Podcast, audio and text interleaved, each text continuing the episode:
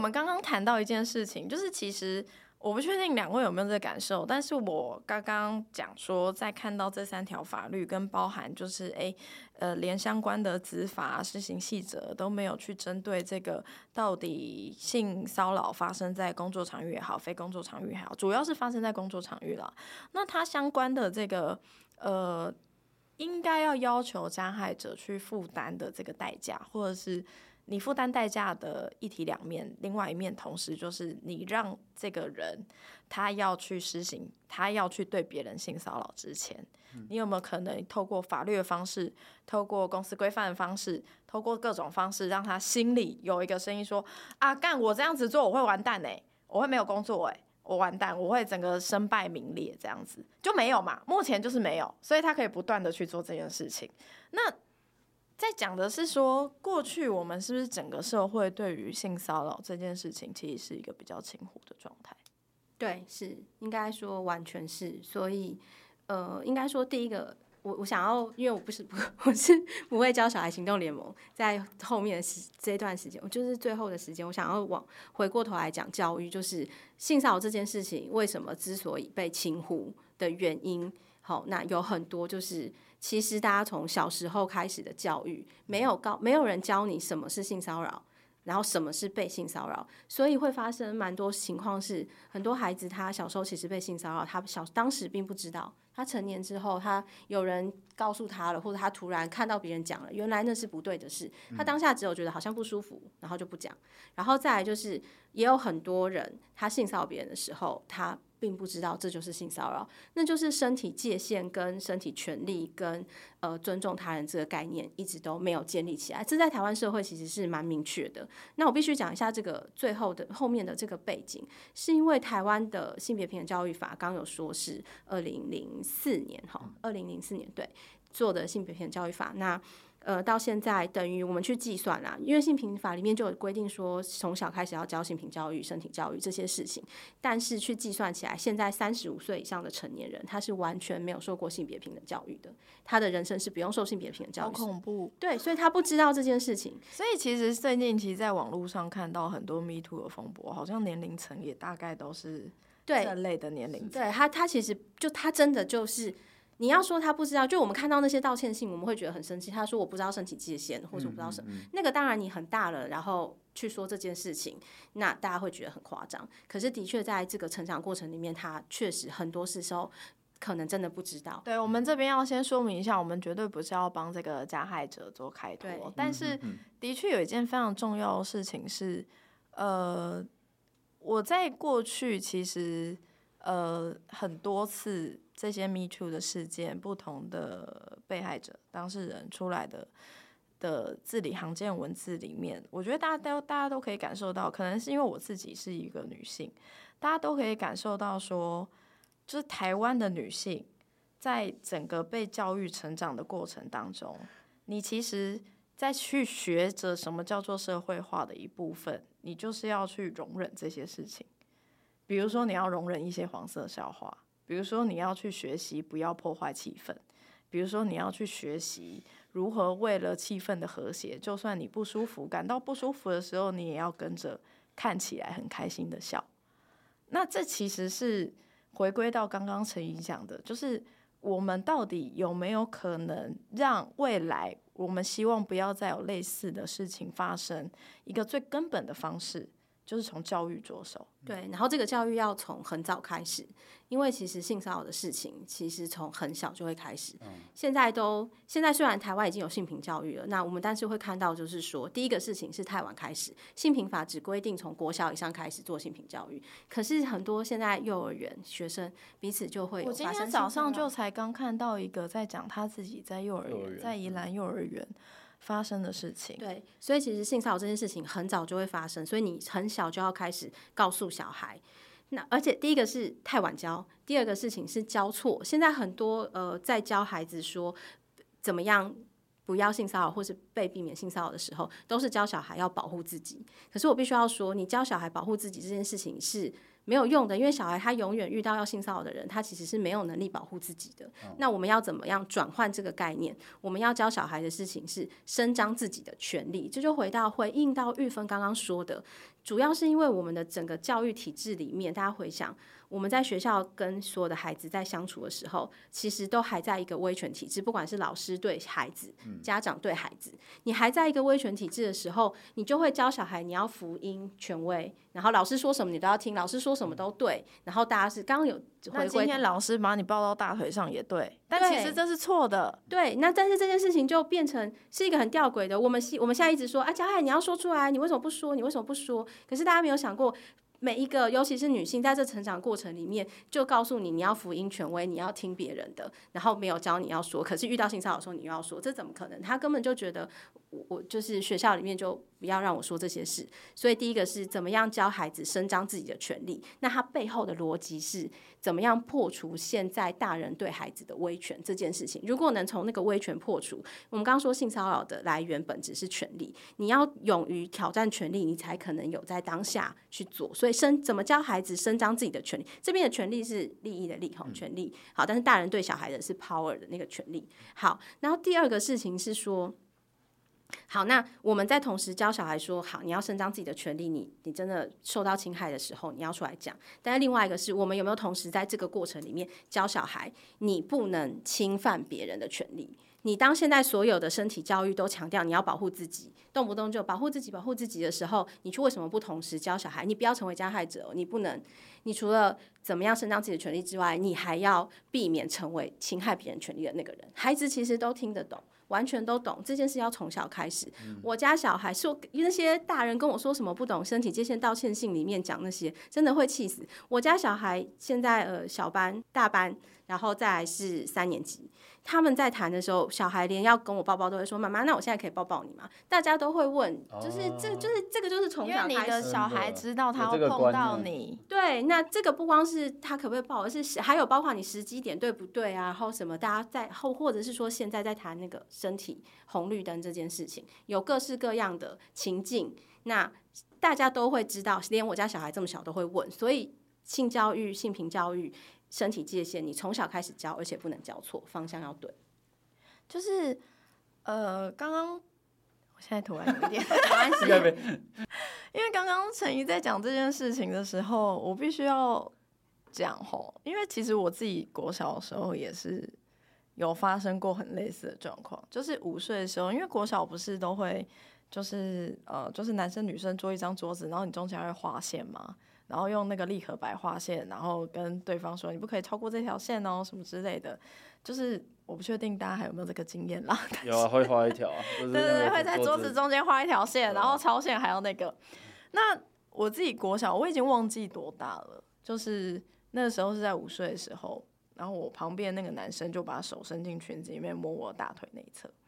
那那时候发生的时候，其实你当下你根本不知道对方在干嘛。你也不知道说这件事情，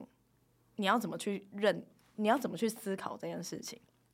那所以后来怎么，后来也没怎么了。我甚至这件事情也没有跟老师讲，因为你就是觉得他怎么突然这样做，但是你当下你是知道自己是不舒服的。嗯。那我觉得这一整个过程就完全可以去解释刚刚陈怡讲的，说我们对于整个教育里面。性别平等相关的教育，关于身体界限的教育，其实要越小开始越好，因为像刚才讲的，就是今天会，呃，小朋友会遭受到性骚扰，或者是呃，对小朋友有权势的人，那些大人，或者是不一定大人，像我刚才那个案例，可能就是跟我一样年纪的小朋友，他可能对于身体界限不了解。那可能也没有人知道，也没有人告诉他说啊，你不应该这样子做。他也不知道该问，他不知道自己做的这件事情是错的，他不知道我会不舒服，我也不知道我不舒服应该跟他讲。那就会变成说，这件事情那么小的事发生的事情，我记到现在，他对我没有影响，当然有影响。那他是不是一件一件性骚扰？是，我现在知道是了。但是那那么小的我不知道啊，因为学校没有教，也没有任何人跟我说。如果有人就就是你被碰到不舒服，你是可以讲的，就没有人讲这件事情。我那时候只觉得啊，五岁发生这件事情好像很奇怪，然后你那时候会很担心，说你跟别人讲一件很奇怪的事情，你自己会变成也被同样被认为是很奇怪的一个人。没有人想要被认为是一个奇怪的人，那尤其是女性又特别容易在整个社会文化里面遭受到这样子的压力。所以我们在教小孩的时候，其实在教身体教育、性教育这一块的时候，我们会跟家长或是跟小孩说，你要帮小孩建立他的安全网。安全网就是说，你要告诉他，如果你真的发生什么。不好的秘密，不好的事，你可以告诉谁？平常就要建立起让他习惯跟这几个安全网的人里面去讲这件事情。所以，如果回归到成人的话，那我们希望是什么？成人当然就还就不会有这个安全网问题。可是我们希望是什么？希望是制度成为成人的安全网。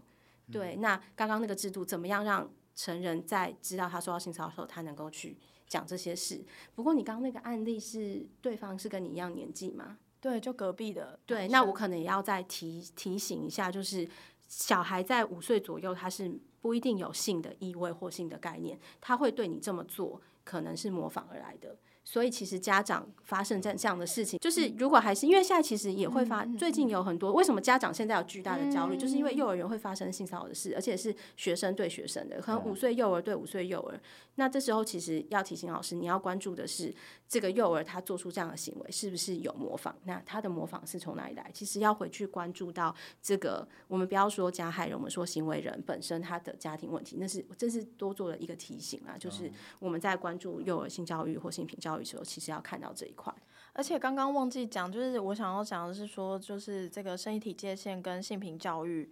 除了因为像刚才讲那种状况，就是你其实小越小小朋友也都有可能发生，而且发生的那个对象，你不一定是我们现在虽然都在讲一些老师什么，但其实。呃，在很多研究里面也都发现，就是其实，在年纪越小小朋友，他很常发生的状况是熟人性骚或者熟人亲亲，也就是他可能就是身边的亲戚，他常在看到会给他糖果或者是饼干吃，很开心的一些，他可能叔叔阿姨伯伯伯伯各种这样子的大人。那面对这样大人的时候，小朋友其实是更没有戒心，而且发生事情。更没有戒心的另外一面，就是发生事情会更不敢讲，嗯，因为对他来说，这些都是一些之前对他很好的大人，那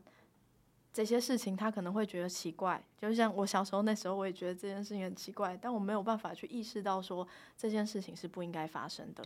对，那这也是其实过去我们看到很多人在讨论，尤其这个社会在讨论说啊，我们还要上更多性平吗？我们为什么要上这些？很多家长可能会觉得，我小朋友只要上。需要考试的科目就好，我要把小朋友的时间花在需要考试的科目，这样他以后才可以考试，然后进入一个好大学，有一个好工作，有一个好人生。但我必须要跟这些听众朋友们讲说，今天任何一件事情发生在任何一个人身上，他可能就崩溃了。那他崩溃，他今天就算进入台大。他崩溃，他可能也没有办法有一个好人生，而且这个创伤可能会带着很久，他没有解开的时候。所以性平教育是非常重要的，希望各位听众朋友不要觉得性平教育不重要，而且花这些时间是真的非常重要。而且性平教育不要只想教性别刻板印象，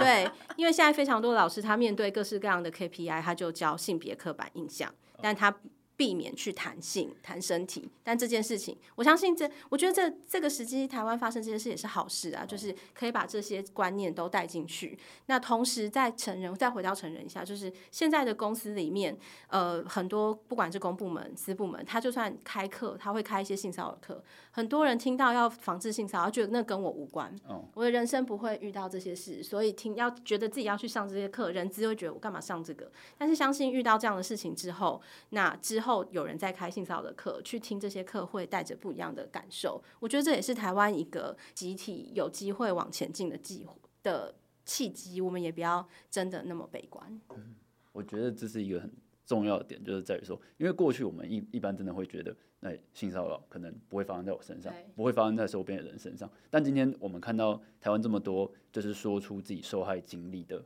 Me Too 的，呃，有有很多很多的案例出来之后，你会发现说，其实。像一个民意代表的养成好了，就举这个以当例子，然后或者是一个一个大公司的老板或者一个名人，那他们在成为加害者之后，他们那些过去累积的东西会一夕之间被会会崩解掉，这是一个非常巨大的成本。所以，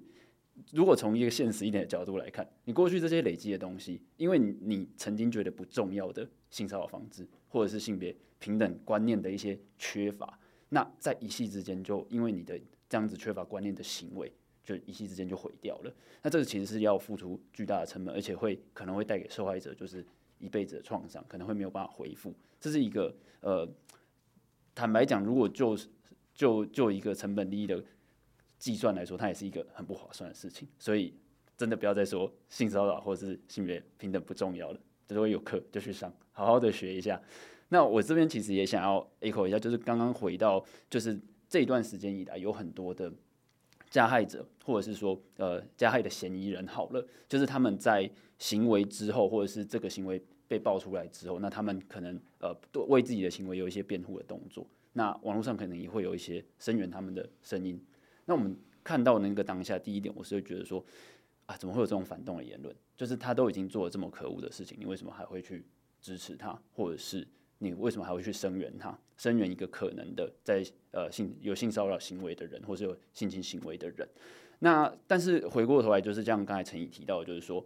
教育这件事情，以前在在他们那一辈年年年纪那一辈的人里面是没有这个观念的，他们没有被教过，他们不知道说所谓的身体界限应该画到哪里，怎样的行为或者怎样的言语会被视为是性骚扰。所以我觉得在看到这些反动或是声援呃加害嫌疑人的言论的背后，我们必须要去思考一件事情是，呃，同样也是教育的问题，就是这些人要怎么样在情绪已经受伤，他觉得自己没有错，然后他为了一个可能的加害嫌疑人在辩护的情况之下，要让他知道说，哦，这件事情其实是不对的，他自始就不应该发生，或者是说我们要怎么样透过制度的修补和设计。让这些过去没有受过性别平等教育的人，或是没有性平观念的人，在现在这一波的运动和风潮里面，可以重新的有一个学习的机会，然后有一个反省的机会，而不是说在事情发生之后，他呃第一第一时间他他想到的事情是我为什么会为什么会说我是错的？为什么会说我的兄弟是错的？他们只是在做他们二三十年来一直在做的事情而已。怎么突然间过去可以，现在就不行了？其实他们会觉得说啊，以前以前以前以前以前都可以，啊，啊，大家都一路这样摸过来，为什么现在不行？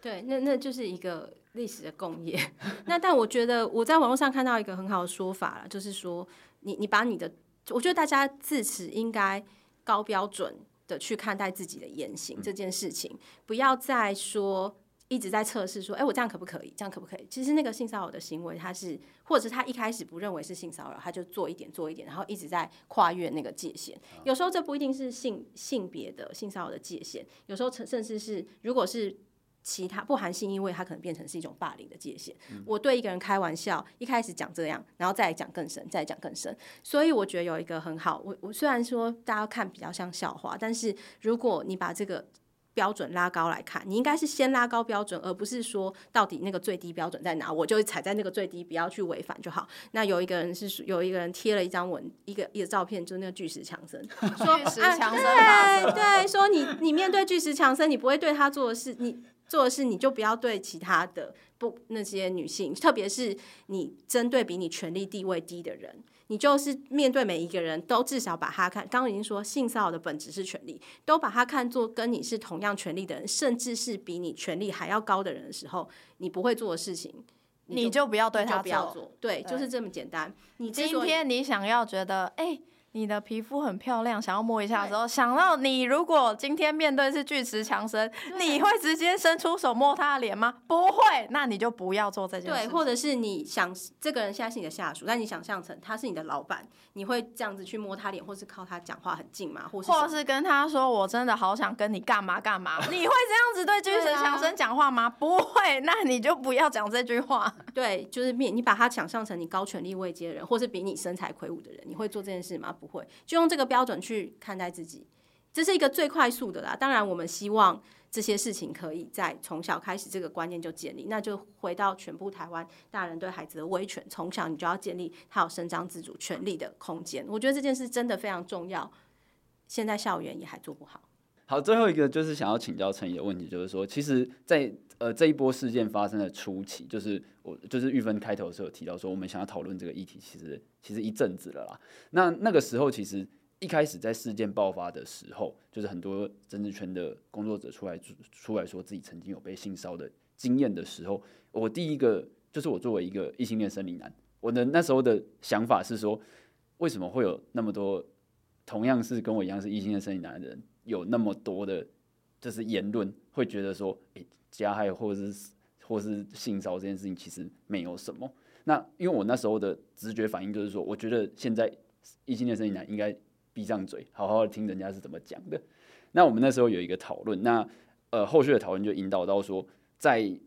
现在已经在性骚扰事件已经变得说，大家受害者开始广泛的把自己的案例讲出来，把自己的故事讲出来的时候，我们除了给这些受害者支持和声援和陪伴之外，那异性恋生理男除了我直觉上面的闭嘴之外，还可以做哪一些事情来让这个环境是更友善的？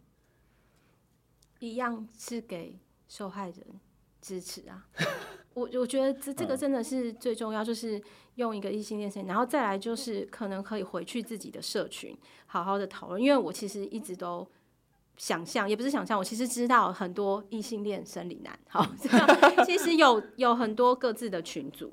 然后里面会丢呃动不动就丢黄色笑话，丢 A 片，丢什么这些东西。那这个时候或许可以在这样子的群组里面，像你有比较多的。深刻的反省或是讨论，其实是回可以回去在自己的社群、男性社群里面去带起一波的讨论。我觉得这件事情在台湾现在大概很难做到，是不是？你可以分享一下，就是如果要你回去你的男性社群，我觉得大家要练习当个扫兴的人。真的哦，真的打断性质，不那么社会化的人，无论男性或女性都可以练习。就是如果你真的觉得这件重要的话，但是因为我觉得台湾社会常常有一个文化，就是你不要做一个扫兴的人。但是有太多事情都是掩盖在这个大旗之下，没有办法去说出这是不对的，或者说不应该，事情不应该是这样。我觉得大家都要练习当一个扫兴的人。那我觉得。其实刚才威浩在讲这件事情，我自己很想回应一件事情，是我之前有个大学同学，在这一波的风暴里面，他有一次 po 了一个文，他说他看到他一个也是男性的朋友，也也是就是针对这次 Me Too 的风波，就是开始在 murmur，觉得这哪有什么大不了，然后什么很多人都趁机在翻旧账什么的。然后我那个大学同学他就说，他因为不想跟他比战，所以他就虽然觉得对方这样讲不 OK，但他也就闭嘴了。然后我就在他的那个贴文下面，我就去留言，我就跟他说，其实以我作为一个生理女性的角度，我必须讲，在很多时候，尤其在这种有性别差别的时候，有时候作为一个生理男性讲的一句话，会比作为一个生理女性讲的十句话都有用。对，所以这很残酷，但这是真的。所以回去自己的社群，去影响更多的异性恋生理男。我这样是不是一直在强调这个族群？不会，我觉得这对，但是、是他们很需要被克责啊。而我们呢？对，就所以回去，我觉得这个是应该要在这样子的好好的讨论里。我相信有很多男性。那我我想给男性一个。呃，怎么样想象这个被性骚扰的困境？可能会有一点容易的事情是，想象你可能是以前在学校是被阿鲁巴的那个人，是被霸凌的那个人，就有可能，因为唯一的相关的性骚扰、性霸凌或是霸凌事件，其实只有在国小的霸凌是男性受害者比较多。可以回去连接到这个经验，因为霸凌某种程度它跟性骚扰有点像，它也是就是一个权利的来自对，所以男性怎么样跟男性说这件事情，可能可以去用说，假设你是被霸凌的话，那你有很多不能讲，然后你有什么，那这样子怎么样影响这个男性的氛围？其实蛮多研究在做男性阳刚文化的研究，里面就是谈霸凌这件事，它比较能够跟女性被性骚扰、性侵害的经验相类比，用这样子可能比较能够带起相关的感受。好，各位一男，如果说你还是觉得没办法想象被性骚扰的感觉是什么的话，想一下自己小时候有被阿鲁巴，或者看人家被阿鲁巴勾的那个情境是怎么样，你大概就会感受到那个类似的这个痛苦，这样子。而且那个被阿鲁巴是很很多男性他是难以启齿，他觉得丢脸，他有一种他有一种羞辱的效果。对对，所以其实那个跟那个就是女性受到性骚扰，对对，所以用这样子的感受去回想，我觉得是一个好事。那当然希望不同的不管什么性别都可以在这这一波的脉络里面得到一些安慰，或者是台湾社会可以更好。好，那今天跟陈怡聊了很多，那其实我们从一开始的事件本身啦，然后到这个。呃性别在法规上面有哪一些不完善的地方，其实算是它是我觉得它是一个呃人人的一生都各个年龄的阶段和成长的过程都必须要去面对的问题。那在法规上面有一些不同的阶段或是不同的场域要对应到的这个规范啦。那在下一个月的时候，就是呃七月，就是立法院准备要开临时会来修这个法。那今天呃我们也很高兴说，就是陈怡在实务工作上有非常丰富的经验。那我们也会期待说，在七月的这一这一波修法的讨论里面，就是各个政府部门可以比较积极的来面对这件事情。那相关的一些机制的设计，还有规范的一些准备上面，他们可以做得比较充分，或者是做好至少做好这样的心理准备了。就到时候被克责的时候，你。接下来再去推动相关的一些执法或者是呃准则的时候，会比较流畅一点，那也更可以体认到说这件事情的这个重要性。好，那其实从这一整场 Me Too 的运动，我觉得我自己在看 Me Too 这件事情的时候，我觉得从这个名称里面就可以感受到这件事情有多么的禁忌跟特殊。为什么？因为其实今天不论是在台湾文化成长，或者是各国文化，其实。有一件很好玩的事情是，我们今天在指认一件事情，就同时你就是在定义一件事情；你在称呼一件事情，就是在定义一件事情。那我们大部分你去思考，你从小到大所认识到任何事件、任何事情，其实我们都是非常崇尚第一个的。美国也是嘛，不然就不会有阿姆斯壮到底是不是第一个踩上月球这样子的争论了。就不是只有台湾文化这样，但是 Me Too 这个运动。为什么叫 Me Too？Me Too 的那个人是第二个人，嗯，Me Too 的那个人，大家有没有想过，出来讲 Me Too 的那个人是第二个人？那整个 Me Too 运动，它同时在这样称呼的同时，就也在指涉说，你今天这个运动如果是只有一个人，它不会成为一个运动。那这件事情过去常常被出来鼓励的是，对，我们的确要鼓励更多，呃，有类似遭遇的。性骚扰或性侵害的被害者，鼓励大家勇敢出来讲。但同时，我希望大家去想到的是，每一个人在出来讲自己的经验的时候，其实他都不会知道有没有人跟着出来讲。那也就是说，他其实要承担非常非常大的心理压力，跟他要去描述这个经验的时候，对他来说也是再一次要去回忆当下的痛苦。而这件事情对于那个人来说本身是非常伤害，他其实，在讲的同时也是在自残，也是在自伤。他只是不是用很物理或者是去伤害物理上面的身体，但他同时是很伤害自己的一件事情。所以我希望大家要去认识到，或者说开始去意识到，说每一个愿意出来讲的人，其实都是非常痛苦的，然后他是非常辛苦的，那他也不会。知道说有没有第二个人跟他一样，但是他愿意成为那个第一个人，所以我最后我觉得我会很期待说，未来不论是我们的法规制度，或者是我们的社会文化，能够给予这些被害者支持，是他不要等到有第二个人出来 Me Too 之后，第一个人才有正当性，而是任何一个人他出来讲自己的经验，他被遭受到。权力关系不对等的对待，他被性侵害、性骚扰的时候，他都可以好好的，他的经验都可以好好的被对待跟被肯认，他不用等到有人出来 Me Too，他才能够被好好的被肯认。我觉得那才会是一个比较理想的社会状况。那。今天真的非常开心，可以邀请到陈怡来跟我们分享非常多我们实际上法规上要去思考跟要去注意的。那也很希望大家可以持续的关注，就是关于我们刚刚讲到的这个性骚扰相关的三条法律，接着在立法院都会有相关的修法工作。那大家的关注很重要，因为大家的关注是成为这次修法。可以在今年去很积极推动的非常主要的动力，所以